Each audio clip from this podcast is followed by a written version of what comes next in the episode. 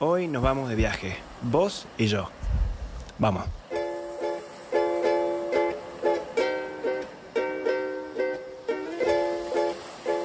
Buenas gente, ¿cómo va? ¿Todo bien? Podcast número 8, si no me equivoco. Estamos acá con Juan. ¿Todo bien, Juan? Todo bien. Eh, fiel compañero de grabaciones eh, y co-podcaster, co-participadores de podcast. Eh, por lo general venimos hablando sobre como que temas que están, siempre son positivos y alegres y de risa. Hoy vamos a tratar de hacerlo un poco más llevadero y más ameno, pero toca hablar de un tema que es un poquito más fuerte y que puede llegar a ser un poco negativo, pero me parece que es importante tocarlo y es la soledad. Para aquellos que no sepan qué es o si nunca lo vivieron, yo recién, antes de empezar a grabar, busqué un par de significados que da la RAE, que dice más, más o menos así. El primero dice, carencia voluntaria o involuntaria de compañía, lugar, eh, lugar desierto o tierra no habitada.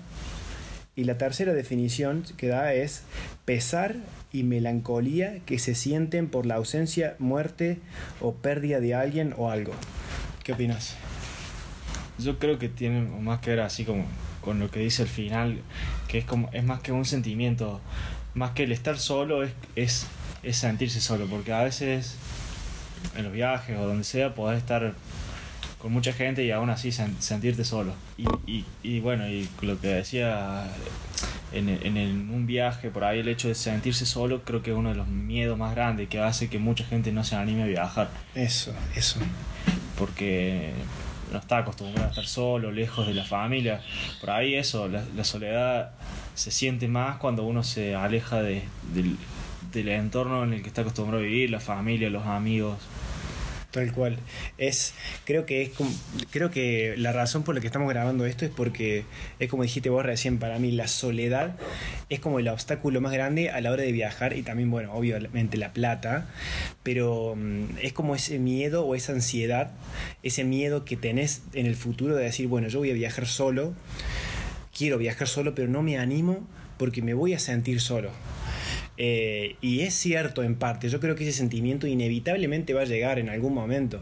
Y más si estás todo el tiempo por ahí pensándolo. Pero el tema es cómo superarlo, cómo afrontarlo, o al menos cómo esquivarlo para que no te afecte, digamos, y no arruine lo que puede llegar a ser una gran experiencia.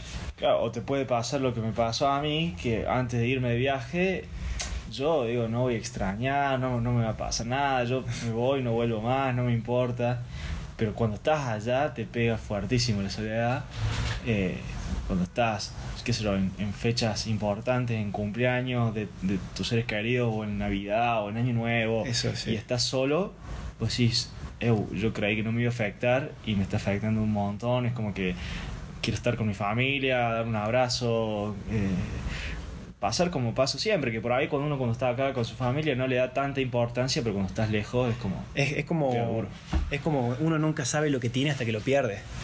Así es, es. como que acá, bueno, te hartaste de la rutina o qué sé yo, o, o, te acostumbraste a estar siempre acompañado, que eso es, eso es grave, porque te hartas pero pasa, pero después cuando estás solo, ahí es cuando realmente te pega y decís, wow, loco, yo tenía todo. Es como que, ¿para qué quiero? Por ahí suele pasar esto, ¿no? Lo que a mí me pasó es que yo me fui a, de viaje para buscar un trabajo mejor, para vivir experiencias nuevas y ganar más plata o qué sé yo. Y cuando tuve todo eso, por momentos, al menos al principio, como que me agarró ese ataque de soledad y dije, man, ¿para qué quiero tanta cosa si tener mi familia y amigos era todo lo que necesitaba? Y suena muy cliché, pero te juro por Dios que la gente tiene razón cuando te habla de esas cosas. Es, así, es verdad. Eh, pero a veces también creo que eso mismo, que por ahí le pasas re mal estando de viaje y extrañas un montón, tiene el, lado positivo que empezás a valorar un montón más a lo que tienes cuando estás en tu casa. Como vos decías, o sea, yo por ahí en mi casa estoy, está mi mamá, está mi hermano, está mi familia, que los veo siempre y bueno, es como, los veo siempre, no pasa nada. Pero cuando estás lejos y extrañas, después decís, che, ahora sí me doy cuenta del valor que tiene mi familia, la contención que me da. eh, Pero vos sabés que cuando volvés, volvés a cometer el mismo error. A mí me pasó. ¿Entendés? Cuando dije, ah, ya aprendí. Estaba de viaje y dije, ah, bueno, ya aprendí. La próxima no me va a pasar. Ahora volví y de vuelta es lo mismo. Es como que como humanos todo el tiempo estamos cayendo en esa trampa. es, es el, es el. Uno quiere lo que no tiene. Sí. Porque, porque lo mismo pasa cuando. Cuando, oh, me quiero comprar tal cosa, cuando yo tenga tal cosa va a ser todo genial. Después te lo compras y ya querés otra cosa nueva. Eso, sí, todo el pasa tiempo. siempre. El ser humano es, re- es obsesivo todo el tiempo. Quiere más, quiere más. Es como muy ambicioso por naturaleza. Claro, pero, pero igual yo creo que sí, sí ayuda. Por lo menos a mí, yo cuando me fui la primera vez de viaje solo, tenía 19 años, y era como que yo estaba, como ya saliendo de la adolescencia, pero estaba en esa etapa en que así, no, me quiero ir de mi casa, quiero Sí. alejarme. eh, Te hacías el quiero- valiente, sí. Claro, quiero hacer la mía, me chupo un huevo todo.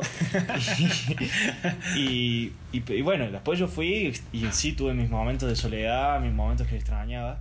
Pero después cuando ya me volví a ir la segunda vez, ya un poco más grande, o sea, 22, 23, y ya teniendo la experiencia anterior, ya me afectó bastante más, pero ya sabía que, digamos, sabía que me iba a pasar. Y, y, a- y además cuando ya empecé a estar un poco eh, más grande, que ya no estás con la rebeldía de la adolescencia, también te afecta más decir, che, me estoy yendo, eh, no sé, y, y- me estoy perdiendo un montón de cosas Sí, sí, que cual. ahora sí valoro, que antes yo me quería escapar y ahora sí valoro mis, las cosas, las juntas con amigos, eh, los asados, los partidos de fútbol, Sí, sí. un montón de cosas que ahora sí, sí era consciente y, y me Exacto. afectó una banda. Exacto. Ahora ustedes se estarán preguntando qué tanto sabemos nosotros sobre este sentimiento tan fuerte que es la soledad, ¿no? Bueno, eh, principalmente y encasillándola en el tema viajes, yo por lo menos, eh, yo se le consulté a él para ver si él había vivido lamentablemente alguna experiencia de estas, me dijo que sí. Eh, yo, por ejemplo, para ir directamente al grano, eh, la primera vez que sentí una soledad, pero fuerte, fuerte, que no, nunca pensé que iba a sentir, porque no la, había, no la había experimentado nunca, fue cuando cumplí 20 y me fui a vivir a Buenos Aires solo, estaba viviendo allá. Y nada, fue bastante fuerte. de repente pasó media hora que me despedí de mi familia y me atacó una cosa acá como en el corazón y en el cuerpo. Dije, wow, ahora sí que estoy solo. Y encima como yo me había ido para empezar una nueva vida, sabía que no podía dar marcha atrás por orgullo. Entonces dije, de repente como que estaba literalmente solo, no conocía absolutamente nadie, estaba en una ciudad que no conocía, por más que estuviera en mi país, eh, estaba a la deriva y por un, par de semanas me sentí como muy perdido. Eh, no sé cuál fue tu primera experiencia. Y es Fuerte, fuerte, tipo que la- dijiste, wow, esto nunca había vivido esto. Creo que es parecido. A ver, a mí me pasó siempre en este, en el primer viaje que me fui a Estados Unidos a trabajar por 3, 4 meses, que yo estaba con toda esa ilusión de irme y estuve durante un año planeándolo con muchas ganas durante durante todo el año haciendo trámites y planeando el viaje y soñando con el viaje Eh, y llego a Estados Unidos por el 15 de diciembre y ahí nomás llego y viene está Navidad, Año Nuevo, y yo eh, Ah, las lejos de todo. Y encima yo acababa de llegar allá, así que tampoco había hecho como. A mí yo me fui solo porque. Porque no, no me, no me pudo acompañar nadie. Entonces luego, bueno, me voy solo. Pero yo llegué allá, sí, como el 15 de diciembre, así que ahí nomás fue Navidad. Y, y bueno, yo conocí a un par de personas de haber compartido un, Sí. un par de días, pero nada más. Era como, voy a pasar Navidad con desconocidos y, y Año Nuevo también. Y ahí, es- esos días, de ahí, las, y a las primeras semanas de enero que yo estaba, ya estaba con la rutina de trabajar y solo, Sí. eh, se volvió durísimo. Ay. Se volvió re, re difícil. Re difícil porque no estaba acostumbrado para nada. Nunca me- yo nunca había estado solo, nunca me había ido de viaje solo. Siempre había estado con mi familia, en mi casa, lo mismo siempre. Y de golpe esto, así estar con desconocido. Y yo, muy sociable, no soy. Entonces me costaba una banda. Ah, Es que ahora parece que lo estamos hablando con mucha soltura y como superado, porque está superado, pero es como que en ese momento es... ¿sabe- ¿Saben qué es lo peor de ese momento de soledad? Es que la gente te recomienda cosas o lees sobre cómo superarla, pero no le haces caso porque tu mente está como abstraída totalmente. Yo, por ejemplo, cuando estuve en Alemania, estuve pleno eh, diciembre y enero, época de fiestas, nevaba, había neblina, había seis horas de luz en todo el día y las horas que eran de luz estaba todo nublado nevaba, hacía frío, no conocía a nadie, no hablaba el idioma, o sea, prácticamente era un infierno inesperado. Y, y entonces ahí me agarró un ataque y estuve como por tres semanas eh, sin ser productivo para nada. Estaba, eh, trabajaba en un lugar que no me gustaba para nada. Estaba todo el día encerrado en un departamento que no era muy, muy lindo, que digamos. Eh, comía mal porque me alimentaba muy mal, eso es otra cosa que también suele afectar. No, casi no salía porque no es que, bueno, estaba el sol, estaba perfecto, estaba en las montañas de Suiza para... No, estaba encerrado, no había nada para hacer. Y si sos un latino allá en Alemania, te cuesta todo el doble. Entonces, creo que lo que está bueno hablar hoy es cómo, cómo superarlo. Es como decir, compartir tipo consejos para ver cómo hacer para sobrellevarlo y que no les pase a, las personas, digamos. Mm, vos, está difícil. ¿Qué, ¿Cómo hiciste vos? A ver, eh, a mí me pasa justo lo que estabas diciendo vos, porque el clima también influye un montón. Yo trabajaba en un centro de esquí súper chiquito que no había nada para hacer, más que, bueno, ir a esquiar yo lo iba a hacer, pero, pero para no estar solo, digamos, no había muchas cosas para hacer. Entonces yo llegaba a trabajar, frío, mucho frío afuera, nieve, y me quedaba guardado. Y eso influye un montón porque te sentís más solo, más como depresivo por, la, por el clima, porque está frío, porque no hay nada para hacer y porque estás guardado. Creo que una de las clave es no quedarse eh, guardado todo el día. O sea, salir a hacer cosas. El lugar te permitirá más o menos, o el clima, pero creo que es clave salir y tratar de conocer cosas nuevas y de hacer, eh, hacer nuevas actividades y, y, si es posible, como abrirse para conocer nuevas personas, porque sobre todo cuando estás viajando, seguramente vos que estuviste en Europa, ¿sabes? Hay mucha gente que está en la misma situación que sí, vos. Sí, pero vos pensás que sos el único en ese momento. Como que tu mente no, no se pone a ver, bueno, seguramente hay un montón de personas. Sí, lo sabe, pero estás tan compenetrado en tu propio mal que decís, te concentras solamente en vos. Y, es como que te, ¿sabes, ¿sabes cuál era mi sensación? Yo sentía que estaba en un pozo, boludo. Te juro, fuera de joda, no lo, no, esto no lo pensé antes. Estaba literalmente en un pozo y la escalera eran, era muy alta. Y era como que todo el tiempo intentaba salir, pero tu mente, boludo, va en lugares muy oscuros, te juro por Dios que es, es oscuro en serio ese momento. Es así. A ver, a vos, cuando estuviste en Alemania, ¿te, afectó tanto como cuando estuviste en, en Buenos Aires? En, en, Alemania fue peor porque se concentró todo en un mes. No, en, bueno, fueron tres semanas súper intensas que se concentraron. En cambio, en Buenos Aires por ahí fueron, fueron dos meses que fueron leves y pausados. Fueron como leve, aparte yo estaba muy cerca, si quería me tomaba un, un ¿cómo se llama? Un bondi y a la mañana siguiente estaba. Acá estaba a 14.000 kilómetros de distancia y, bastante lejos. Y no es barato tomarse un avión. Claro, y además, como decís, el, idioma. idioma te aleja mucho. O sea, el hecho de que sea otra cultura y que la gente se relacione de otra forma, es como que te sentís, te puedes comunicar y todo a veces, pero, pero no sentís la cercanía que sentís hablando con alguien en argentino que es donde viste. Exacto. Aparte, viste que la nieve tiene esta connotación en los medios de ser algo alegre, de, de, compartir calidez, de café, de chocolate caliente, pero la verdadera nieve es un arma de doble filo porque puede llegar a encerrarte y dejarte clavado adentro de la casa con depresión. Ese es el tema. Porque no es lo mismo estar solo en, en, no sé, en Punta Cana, en Playa del Carmen, que voy a decir, bueno, salgo a la calle y está como toda la gente con onda festiva, festiva así con música, eh, calor, hay deporte, lo que sea. Vos estás allá y es re lindo, son zarpados los lugares, pero, pero como que el clima no te permite salir a, la joda, sino que te tenés que estar guardado en tu casa. Y si, si vos estás con un montón de amigos, con tu pareja o con tu familia, bueno, está buenísimo, es súper cálido, pero si no tenés amigos todavía o estás en un viaje solo, es re difícil. Es que es re difícil porque los, nosotros los seres humanos yo creo que somos naturalmente y casi que estamos obligados por ADN, por genética, por lo que quieras, a ser sociales todo el tiempo. Es como que necesitamos estar haciendo contacto con gente, hablando, por lo menos viendo personas o estar cerca. Eh, entonces cuando vos sos aislado y dejas todo tu círculo por fuera, eh, tu cuerpo, como que tu mente no sabe cómo reaccionar, con quién compartís algo, con quién hablas. Eh, y al no tener feedback, al no tener alguien que te diga, mira loco, te estás poniendo, te estás descuidando, estás comiendo mal, no estás durmiendo lo suficiente, estás todo el tiempo encerrado, haz algo productivo, no tenés nadie que te lo diga. Entonces, ¿cuándo despertas? ¿Entendés? Sí, sí. A mi experiencia yo creo que a mí me afectó mucho la primera vez, o sea, la, la segunda vez también, pero la primera vez era como que yo no conocía esa sensación, nunca me había pasado, entonces eh, fue fuerte. No digo que no me vaya a pasar de nuevo, seguramente, pero ahora ya, ya me conozco, ya sé Mm, cómo es sí. que me va a pasar. Ya tuviste tu debut. Claro. ya debutaste. Entonces ya, ya no, le, no le tengo tanto miedo. A ver, Sí, sí, sí. que es algo que yo pienso, porque yo me quiero ir de viaje de nuevo y es como que digo, ahora me quiero ir más tiempo y digo, y voy a extrañar, y voy a extrañar, y voy a extrañar. La ves venir.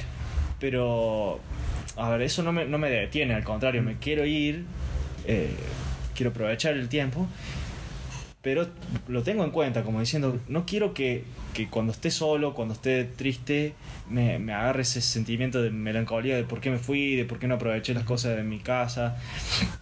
Como no me va a agarrar por sorpresa.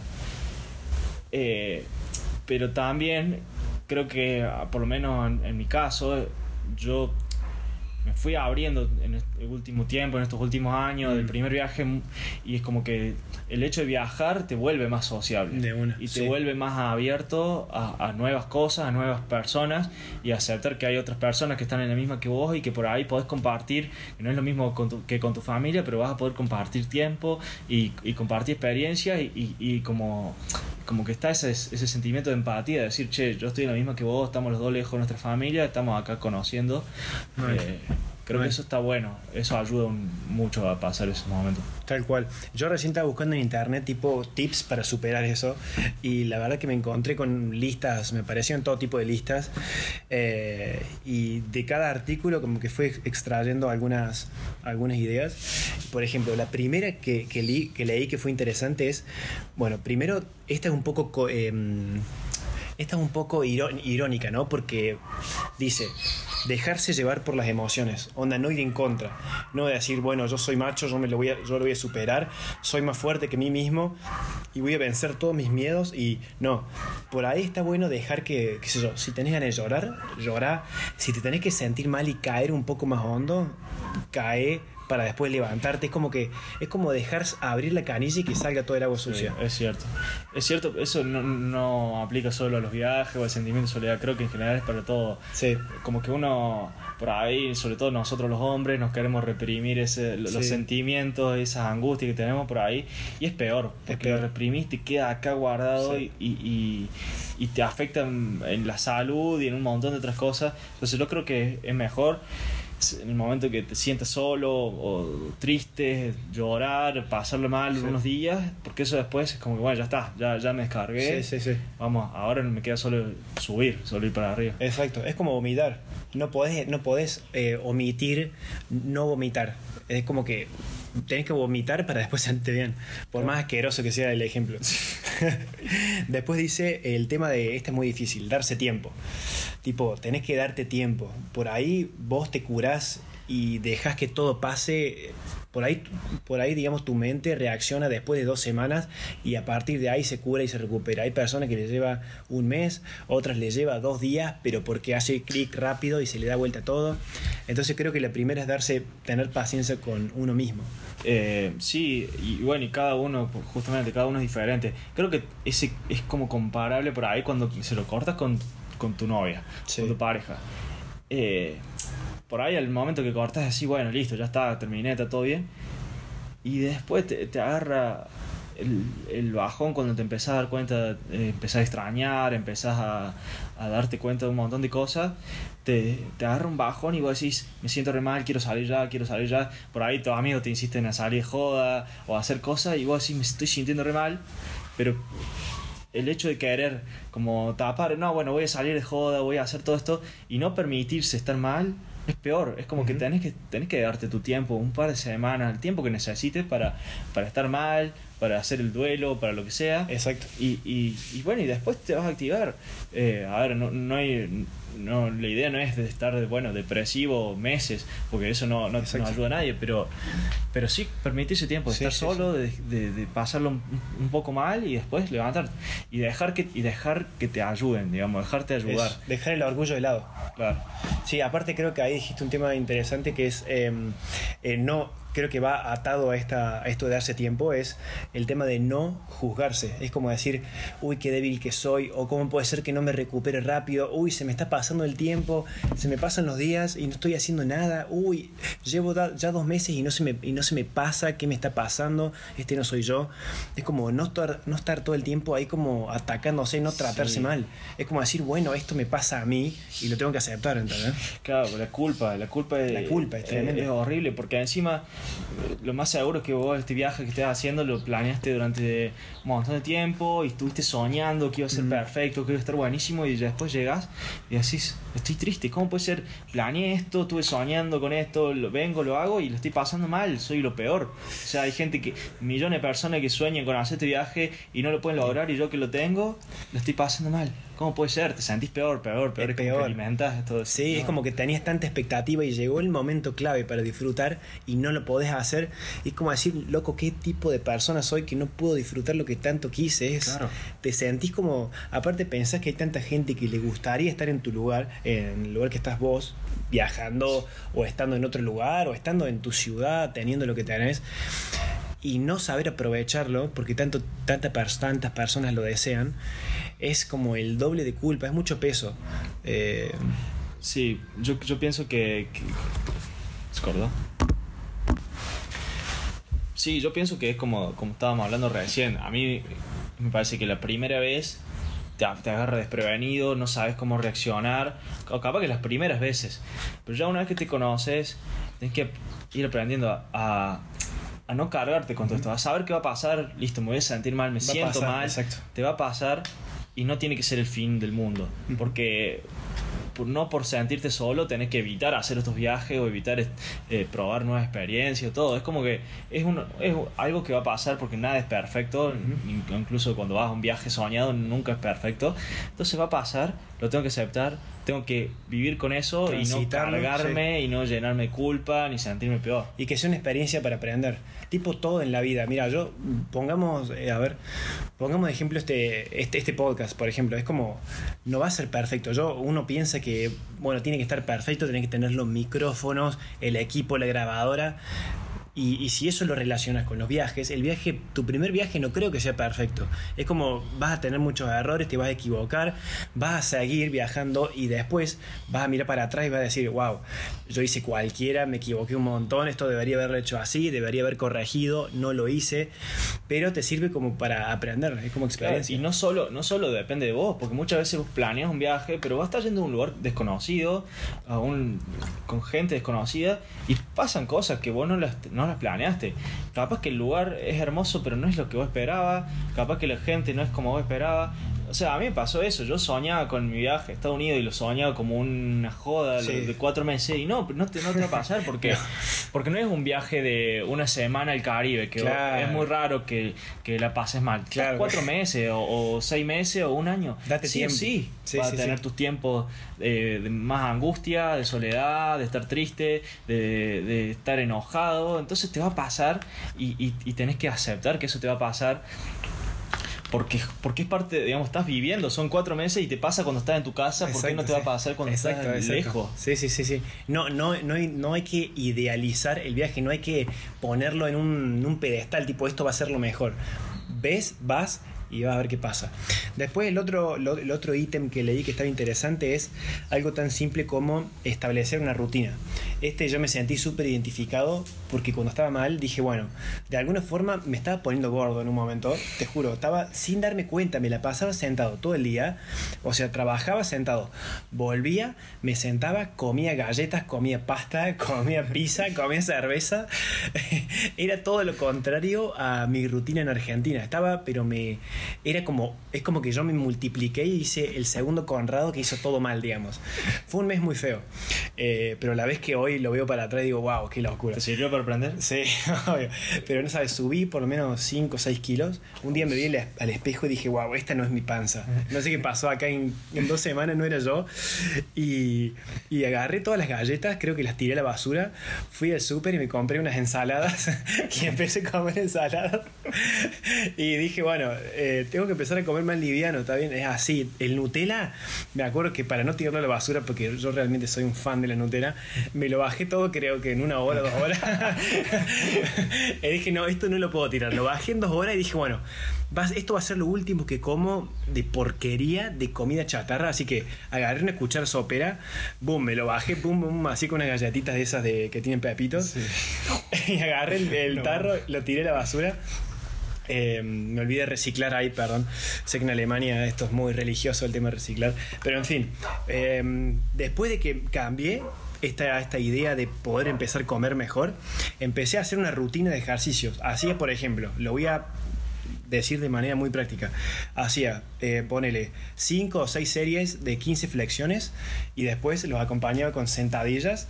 Entonces ahí yo tenía, trabajaba todo el cuerpo, pero sí o sí lo hacía obligatoriamente, religiosamente todos los días. Ese día lo empecé pensando que me iba a durar una semana la emoción. Te juro por Dios y por todos los santos que lo hice hasta por los menos los últimos lo hice hasta 15 días antes de volverme a Argentina. Eso fueron fueron 6 7 meses. ¿Qué hago? Eh, obviamente lo empecé cuando ya había en los últimos días en Alemania, ¿no? O sea que en realidad fueron sí 6 meses. Los últimos dos meses tuve viaje y no los pude hacer porque estaba caminando. Pero te juro, yo me sorprendí cuando dije, wow. Y, y, te digo por qué, porque empecé suave, tranquilo, duraban 10 minutos al principio, después terminó durando 10 minutos y empecé agregando más y más eh, exigencia en mi cuerpo. Pero eso me ayudó mucho, porque una vez que establecí eso, esa media hora por día, encima de esa media hora, yo decía, bueno, no, voy a, no me voy a torturar, no me voy a encerrar, no me voy a ir a dormir, sino que voy a salir a caminar. Por día voy a caminar otros 30 minutos. Voy a ir a, voy a, ir a conocer un lugar que nunca conocí, en un barrio distinto. Eh, entonces yo ya iba construyendo pequeños bloques de tiempo durante el día que me ayudaron. Eso está buenísimo, porque la actividad física en sí, el deporte, hacer eso ayuda un montón a, cambiar el estado de ánimo, a estar más activo, a tener más energía, a salir del pozo. Eso ayuda un montón lo que decíamos recién, si vos estás en un lugar que hace calor y estás en la playa, es como que normalmente estás haciendo más actividades, estás caminando, estás recorriendo, estás bailando, haciendo algún deporte. En, un lugar frío es más difícil, pero si vos tenés la fuerza de voluntad para hacerlo, está buenísimo porque te ayuda un montón. Y lo otro que dijiste de salir a caminar, no solo por el ejercicio, sino para ir a conocer, para mí también es, re importante porque porque el hecho de estar viendo cosas nuevas, estímulos nuevos, cosas que te llamen la atención, que no conoces, eh, te hacen, digamos, es, una sensación que está buenísima, que te ayuda a levantarte, a activarte, porque estás porque estás entrando en un entorno nuevo. Es información nueva todo el tiempo. Entonces eso ayuda un montón. Que es todo lo contrario a quedarse guardado en tu casa. Que es lo que me pasaba a mí, porque yo estaba en un lugar que era un centro aquí muy chiquito que no tenía cosas para hacer más que eh, armar jodas o, o, ir a esquiar, pero en el lugar no había lugares para conocer nuevos. Entonces era como yo llegaba a trabajar y me quedaba en mi casa y agarraba la guitarra y estaba calentito ahí en mi casa y tocaba guitarra, pero, pero llegó un momento que se volvió, eso como que se... se Cíclico. sí, sí, peor, es como que cada vez estás más, más tirado, más guardado y no está bueno. Sí. Y después, por ejemplo, el otro que decía era, eh, bueno, salir, salir a la calle a hacer ejercicio y, bueno, no aislarse. Que, bueno, eso va de la mano de las otras cosas, ¿no? Tipo, no tener miedo y animarse a hablar con personas desconocidas. Siempre y cuando no sean esas personas que están en la esquina del bar todas oscuras, así con un sombrero y unos lentes. Esa típica de las películas que te pueden secuestrar. Con esas no. Pero mm, con hablar, hablar con personas random, tipo yo lo que hacía era hablar con vendedores ambulantes del mercado navideño y le preguntaba, che, ¿y qué vendes? Siempre en inglés, ¿no? Che, ¿qué vendes esto? ¿Qué onda con esta comida? ¿Se come mucho acá? Entonces, una simple palabra, una simple conversación que dure 10 segundos, ya, te, ya puede ser un desencadenante para seguir hablando en diferentes lugares. Pero me parece que, está, está buenísimo eso que en realidad más el hecho de, de la acción de ir a, de hablar esta- es como el, el, tema de abrirse uno mismo, de, de abrirse a, a- nuevas personas y a nuevas cosas. Que es, es cuando haces el clic, cuando clic. decís, bueno, ya está, dejo de cerrarme, empiezo a hablar, empiezo a, a conocer.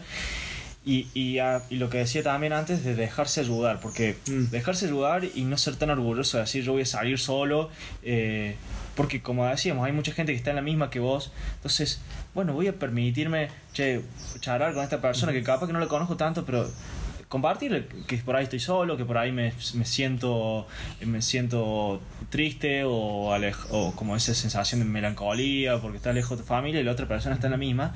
Bueno, vamos a compartir eso, compartir y sentirse como sentir que la otra persona te entiende, eso ayuda un montón. Sí, sí, sí, sí, es verdad, es verdad. Por ahí no es tan fácil contarle a una persona que, que recién acaba de conocer qué es lo que estás pas- pasando, pero, pero bueno. Vos sabés que otra cosa me acabo de dar cuenta que es un arma de doble filo muy traicionera. Las redes sociales. Las redes sociales pueden ayudarte a sentir cerca de seres queridos, de amigos, de personas que conoces, porque ves historias en Instagram o ves videos en, no sé, en Facebook o lo que sea, novedades de otras personas, pero al mismo tiempo generan un sentimiento de nostalgia muy fuerte que te puede, puede hacer que ese pozo en el que estás eh, agarre una pala automática y caber 5 metros más al fondo y caer más al fondo. Es cierto, eso está comprobado. Eso es así, es así. Ah, e incluso cuando no estás solo y no estás de viaje, nada de eso, vos, Instagram sirve para hacerte sentir mal. ¿Por qué? Porque parece que la- las vidas de las Sí. otras personas son todas perfectas. Sí, sí, sí, sí. Imagínate cuando estás solo, cuando estás- te, te estás sintiendo triste y solo, y ves que todo el mundo lo está pasando bien, que todo el mundo es feliz, que todo. Es, peor. Es, mm, sí, sí, sí, es por eso. Es un arma que, eh, viste, cuando agarras una pistola y disparas. Ah, re que todo el mundo tenía una pistola. No, pero, la, viste, cuando ves en las películas que un arma dispara y de, de atrás el empuje te tira para atrás. Bueno, eso sería tipo Instagram, ¿no? Como que vos estás ahí tiempo, siempre subiendo fotos y te puede salir el tiro por la culata y, y te puede llegar a causar una depresión grande. Así de simple. Em, por ejemplo, yo, yo me acuerdo esto de, levantarme los domingos a la mañana y ver que todos estaban de joda o volviendo, saliendo de joda y yo estaba en el invierno en Europa y está bien, estoy muy feliz acá, pero extraño mucho eso. Eh, y al parecer, lo que una vez escuché que dijo una persona en una entrevista, dijo que Instagram y las redes sociales son una forma de editar tu vida. Sí. Porque vos mostrás solamente los mejores momentos, pero los malos momentos no los pones. Nunca vas a subir una foto llorando en tu cama, nunca. Claro, además poner que lo pasaste re mal en el boliche, pero lo que vos subiste en, la historia es la foto con tus amigos pasando la joda. Y entonces te da la sensación que, che, todo el mundo Sí, salió joda, sí. la pasó mortal, son y yo estoy acá en mi casa tirado allá con frío. No, no, no, es, es- No peligroso. ¿eh? Por eso digo que hay, que hay que agarrarlo con pinza a esas redes. Tipo, bueno, chusme un poquito, pero no creas que todo el mundo es así. Lo mismo tus, tus ídolos. No sé si ustedes tienen ídolos o personas que siguen en redes que parece que todo es perfecto. No es así. Lo mismo con mis fotos. Yo subo fotos de paisaje que parece que estoy viajando todo el tiempo y en realidad todo lo contrario. estoy súper estático, pero subo fotos que me gustan y nada más. Eh, así que bueno. Así. Em, eh, creo que bueno, eso es suficiente información. Ya vamos 32 minutos creo. Em, espero que haya sido útil esto eh, y que, sea, mm, que sea útil para sus futuros viajes, que estén preparados, lo van a vivir, lo van a pasar, créanme. Eh, si conocen a alguna persona que esté por encarar uno de estos viajes y que tiene miedo a la soledad, compártanle este podcast. Em, esto- estos consejos de personas que han atravesado situaciones muy feas como nosotros. no, suena muy dramático, pero, pero bueno, en, parte cierto. Pero bueno, recuerden que todo te ayuda a crecer, que todo es eh, pasajero, que nada es para siempre y que de última es un mal día, no una mala vida. Esa frase no me la olvido nunca. Puede llegar a ser un día muy feo, pero no es una vida fea, ¿o no? Sí, es así, y no te, no te, va, no, no te va a arruinar el viaje. No, no, no, no. Ni a palo. No, no tenés que dejar que esa sol- soledad te, te impida hacer el viaje. Es como que es, es una parte más de la experiencia. Exacto. Gente, muchísimas gracias por escuchar. Eh, recuerden que en YouTube está Boleto de Ida Podcast, lo pueden ver ahí en modo audiovisual, en iTunes y en Spotify también como Boleto de Ida. Eh, le damos muchas gracias a Juan, una vez más, por sumarse a esta, a esta especie de radio eh, creada por usuarios, por chicos amantes de los viajes. Bueno, ¿algo más? ¿Nada más? No, ya está. Listo. Nos vemos. Chau, chau.